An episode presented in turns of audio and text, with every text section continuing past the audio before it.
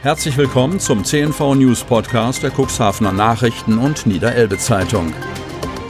In einer täglichen Zusammenfassung erhalten Sie von Montag bis Samstag die wichtigsten Nachrichten in einem kompakten Format von sechs bis acht Minuten Länge. Am Mikrofon Dieter Bügel. Mittwoch, 30. September 2020. Hamburg-Schlick bald vor der Haustür. Cuxhaven, Hamburg. Als Wahnsinn bezeichnet der NABU-Schifffahrtsexperte Klaus Schroh aus Cuxhaven den Plan von Hamburgs Wirtschaftssenator Michael Westhagemann, einen Teil des Hamburger Hafenschlicks künftig vor der Vogelschutzinsel Scharhorn zu verklappen, am Rande des UNESCO-Weltnaturerbes Hamburgisches Wattenmeer. Die kürzlich bekannt gewordenen Pläne haben bei den Umwelt- und Naturschützern für einen Aufschrei des Entsetzens gesorgt. In Cuxhaven befürchtet man eine Belastung des Watts durch Schadstoffe, die mit dem kontaminierten Schlick vor der Haustüre des Nordsee-Heilbades abgekippt werden würden. Für Oberbürgermeister Uwe Sandja ist das unvertretbar. Die bekannt gewordenen Pläne, Hafenschlick vor der Insel Schafhörn am Rande des Nationalparks Wattenmeer zu verklappen, sind grundlegend abzulehnen, sagte er am Dienstag in einer Pressemitteilung.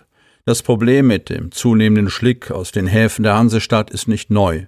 Bis Jahresende 2019 sind nach Informationen Schroß insgesamt 27,6 Millionen Tonnen zum Teil belasteten Schlicks in der Nähe der Tonne 3 südwestlich von Helgoland versenkt worden. Die Genehmigung dafür hat das Land Schleswig-Holstein gegeben. Dieser Vertrag endet nach fünf Jahren im Jahre 2021. Um dann nicht auf dem Trockenen zu sitzen, ist die Hamburg Port Authority als zuständige Hafenbehörde mit Hochdruck auf der Suche nach alternativen Verklappungsstellen. Gleichzeitig versucht sie den Vertrag mit Schleswig-Holstein noch einmal um fünf Jahre zu verlängern. Ob sich Kiel erneut auf den Deal einlässt, ist offen. Plan B sieht nun eine Fläche vor Scharhörn vor auf hamburgischem Gebiet. Die Entscheidung für eine derartige Unterwasserdeponie, die etwa 1,5 Kilometer nordwestlich der Vogelinsel eingerichtet werden soll, könnte eine kostengünstige Alternative zu E3 darstellen, da die Hamburger sich selbst die Erlaubnis zum Verklappen ausstellen könnten, vorausgesetzt, sie werden sich intern mit dem Unterwasserressort einig. Illegale Schlachtung in Cuxhaven. Tierabfälle in Kanal gefunden. Cuxhaven. Am Sonntag sind im Westermoorstrom nahe Klöstersweg in Lüdingwort die Abfälle von fünf Schafen gefunden worden.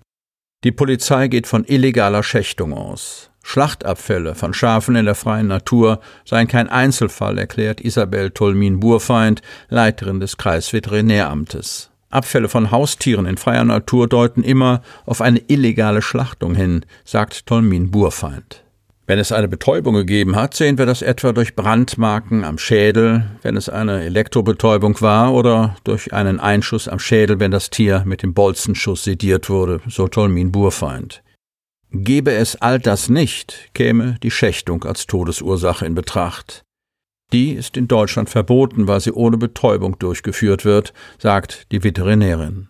Beim Schächten wird dem Tier bei vollem Bewusstsein mit einem Messer die Kehle durchgeschnitten, sodass es verblutet. In Deutschland verbietet das Tierschutzgesetz sowie die Tierschutzschlachtverordnung das Töten von Tieren ohne Betäubung. Um den religiösen Bedürfnissen einiger Muslime dennoch gerecht zu werden, gibt es die Möglichkeit, sich für eine Schächtung eine Ausnahmegenehmigung erteilen zu lassen.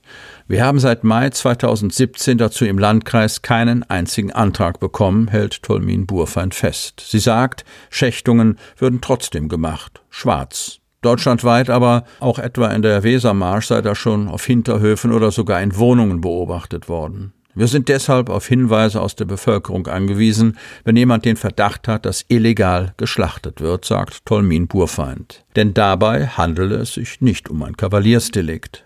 Schächten ohne Genehmigung kann mit Bußgeldern bis zu 25.000 Euro bestraft werden. Im Wiederholungsfall droht sogar eine Haftstrafe.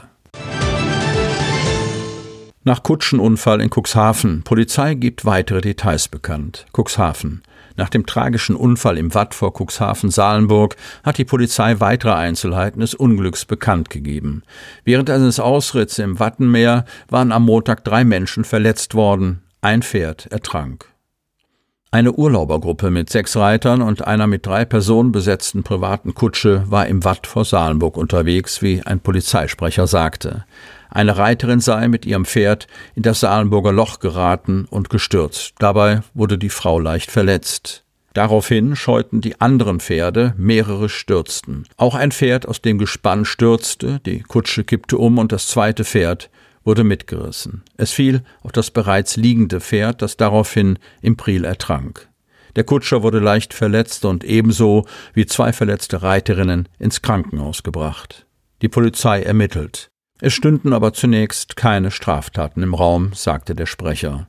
Er betonte, dass es sich bei der Kutsche nicht um einen professionellen Wattwagen handelte. Cuxhavener Verein ist umgezogen. Cuxhaven.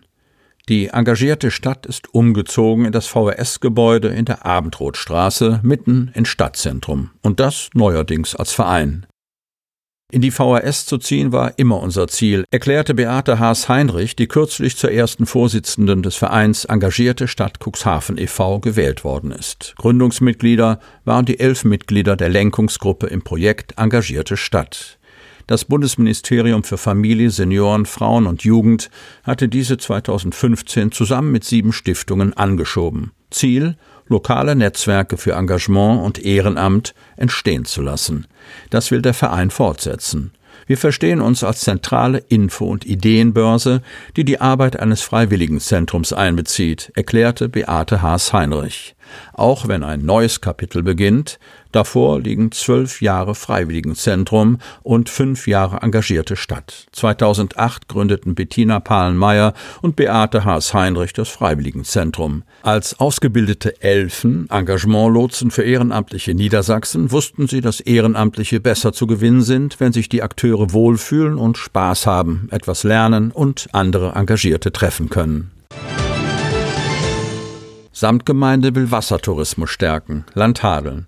Es muss nicht immer die Nordsee sein. Die Samtgemeinde Landhadeln ist eine Fluss- und Seenregion und daher setzen die Touristiker zunehmend auf Aktivurlauber, die sich auf der Medem und der Oste, am Balksee oder in der Otterndorfer Seenlandschaft erholen wollen. Damit der Wassertourismus noch mehr in Fahrt kommt, investiert die Samtgemeinde kräftig in die Infrastruktur. Viele Kanu- und Bootsfahrer suchen die Ruhe und finden sie, wenn ihr Wasserfahrzeug durch den Fluss gleitet. Das Naturerlebnis kombiniert mit sportlicher Betätigung, das liegt voll im Trend. Die Samtgemeinde Landhadeln hat diese Entwicklung längst erkannt und will den Wassertourismus in den kommenden Jahren weiter aufwerten. So zum Beispiel im Bereich der ehemaligen Samtgemeinde Siedland. Konkret gibt es dort Pläne, die wassertouristische Infrastruktur zu erneuern. Die Anleger für Kanus und Siedlandkähne, die von der früheren Samtgemeinde Siedland mit Fördermitteln errichtet wurden, sind mittlerweile 20 Jahre alt und sanierungsbedürftig.